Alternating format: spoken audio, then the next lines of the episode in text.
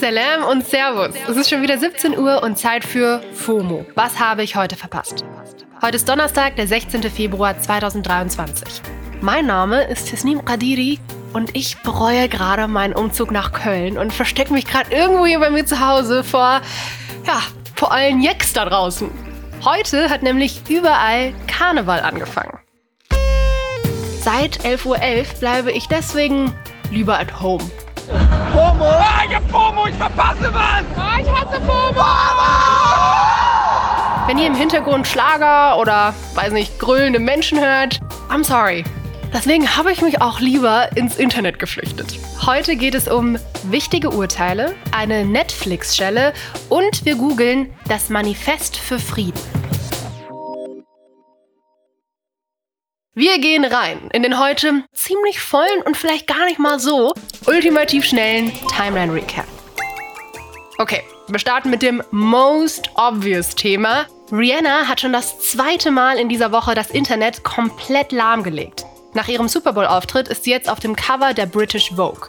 Und nicht nur sie alleine, sondern die komplette Family mit ASAP Rocky und das erste Mal auch mit einer großen Fotostrecke von ihrem Baby Boy. Die Fotos sind natürlich in jeder Ecke des Internets zu sehen. Und neben den Fotos hat sie im Interview gedroppt, dass sie noch dieses Jahr ein Album rausbringen will. Alles andere wäre ridiculous, sagt sie. Finden Fans auch. Das letzte Album Anti ist nämlich schon fast sieben Jahre her.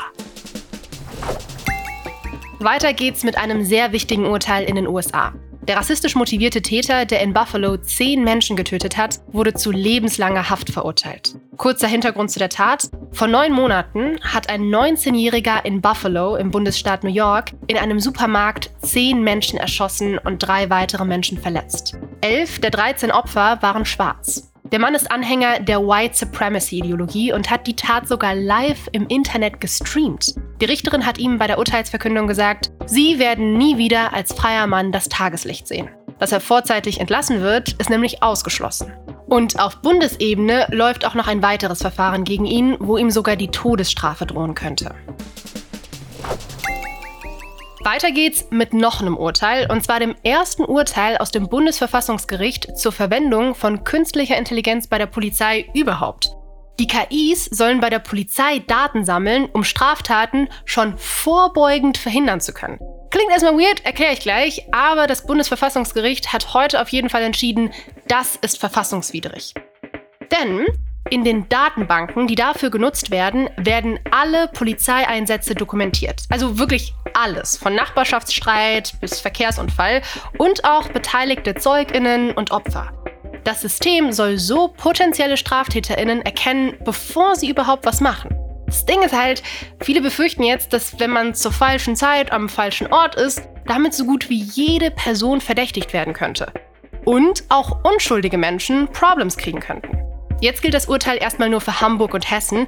Das ist aber natürlich bundesweit interessant, weil immer mehr Bundesländer KIs bei der Polizei einführen wollen. So, und jetzt noch eine News, die mein Trash- und Reality-TV-Herz aufgehen lässt.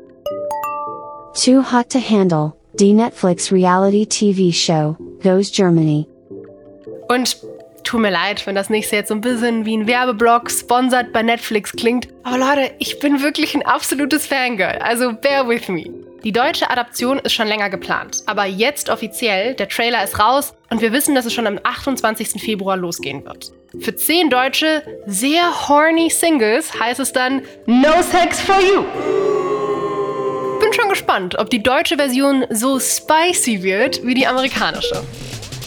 Und damit war es das auch schon mit dem ultimativ schnellen Timeline Recap. Okay, wir bleiben bei Netflix. Ted Bundy, that's on you.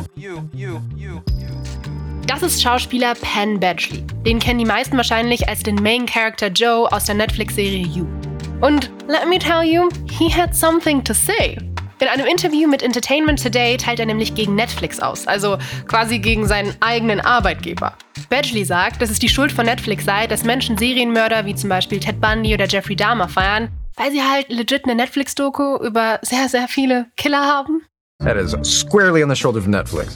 Und er fügt noch hinzu, dass so eine Fangirl-Liebe für solche Killer auch auf ein Problem hinweist, das man mit sich selbst hat und man sich vielleicht mal anschauen sollte. Yeah, you need to look at that inside. Also quasi beide schuld. Netflix und man selbst. Er unterscheidet dabei ganz klar zwischen Serienmördern wie Dahmer und dem fiktiven Mörder, den er in der Serie You spielt. Weil es dort laut seiner Aussage so ist, dass man sich in den Mörder verlieben soll und es bewusst so gemacht ist. Ich finde klar, er hat so einen Punkt, ne? Es ist super wichtig, dass dieser Serienkiller-Hype thematisiert wird. Aber was ich mich dabei schon frage, ist, ist es nicht sogar problematischer, wenn man eine aufdringliche, stalkende Mörderhauptfigur extra sympathisch macht und von einem Schauspieler spielen lässt, der allen Good Guy Energy gibt?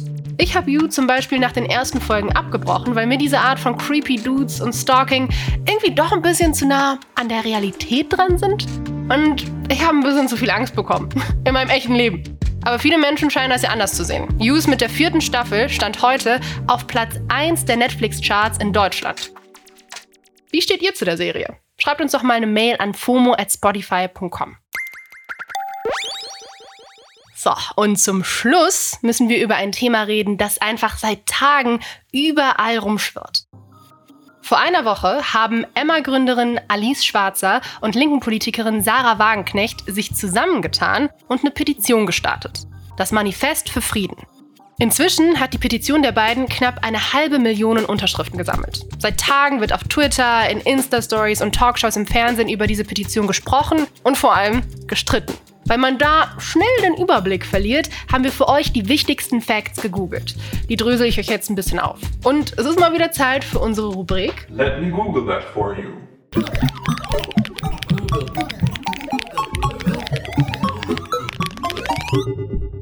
Zuerst zu der Frage, was fordert die Petition eigentlich genau?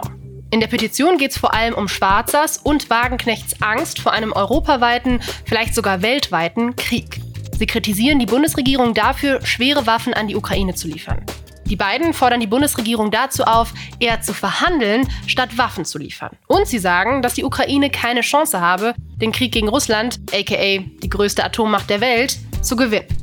Deswegen meinen sie, dass die einzige Möglichkeit der Weg durch Friedensverhandlungen und Waffenstillstand ist. Mit ihrer Meinung sind die beiden übrigens jetzt nicht allein. Die Petition hat prominente UnterstützerInnen aus sämtlichen Richtungen, zum Beispiel linken Politiker Gregor Gysi, Rap-Experte Markus Steiger, Philosoph Jürgen Habermas oder Sänger Reinhard May. Und was ist die Kritik an dem Manifest? KritikerInnen stellen Schwarzer und Wagenknecht vor allem die Frage, wie es überhaupt zu Verhandlungen kommen soll, wenn Russland bzw. Putin nicht verhandlungsbereit sind. Es gäbe halt ohne Russland und Putin gar keinen Krieg. Denn es ist schließlich Putin, der große Teile der Ukraine erobern will und die deswegen angegriffen hat. Annalena Baerbock fragt deswegen zum Beispiel, was ist das für ein Frieden, wenn man unter russischer Besatzung leben muss, jeden Tag die Sorge hat, dass man kaltblütig ermordet, vergewaltigt oder als Kind sogar verschleppt wird? Puh. Und der Journalist und Politikwissenschaftler Albrecht von Lucke sagt in einem SWR2-Podcast, wir brauchen eine verteidigungsfähige Ukraine, um regelrecht Putin die Verhandlungsbereitschaft mhm. abzutrotzen. Und das wird von diesen Manifestunterzeichnern, vor allem von Schwarzer und Wagenknecht, überhaupt nicht gesehen. Es ist bloß die Petition Wunsch nach Frieden, der leider aber in der Hinsicht ziemlich haltlos ist. Viele KritikerInnen betonen, dass die Ukraine so aufgestellt sein muss, dass Putin überhaupt in Erwägung zieht, verhandeln zu wollen. Wenn die Ukraine nicht stark genug dafür ist, kann und wird Putin mit der Ukraine halt weitermachen, was er will. Ihr merkt, schwierig. Ich hoffe, das hat so ein bisschen Licht ins Dunkeln gebracht und ihr seid jetzt gewappnet, wenn euch News dazu in den nächsten Tagen begegnen. Ich kann nur sagen, ja, da haben sich ja zwei gefunden, wa? Das war's für heute mit FOMO und wir hören uns morgen wieder hier auf Spotify. Ihr erreicht uns wie immer unter FOMO at spotify.com. FOMO ist eine Produktion von Spotify Studios in Zusammenarbeit mit ACB Stories. Folgt uns auf Spotify und Allah!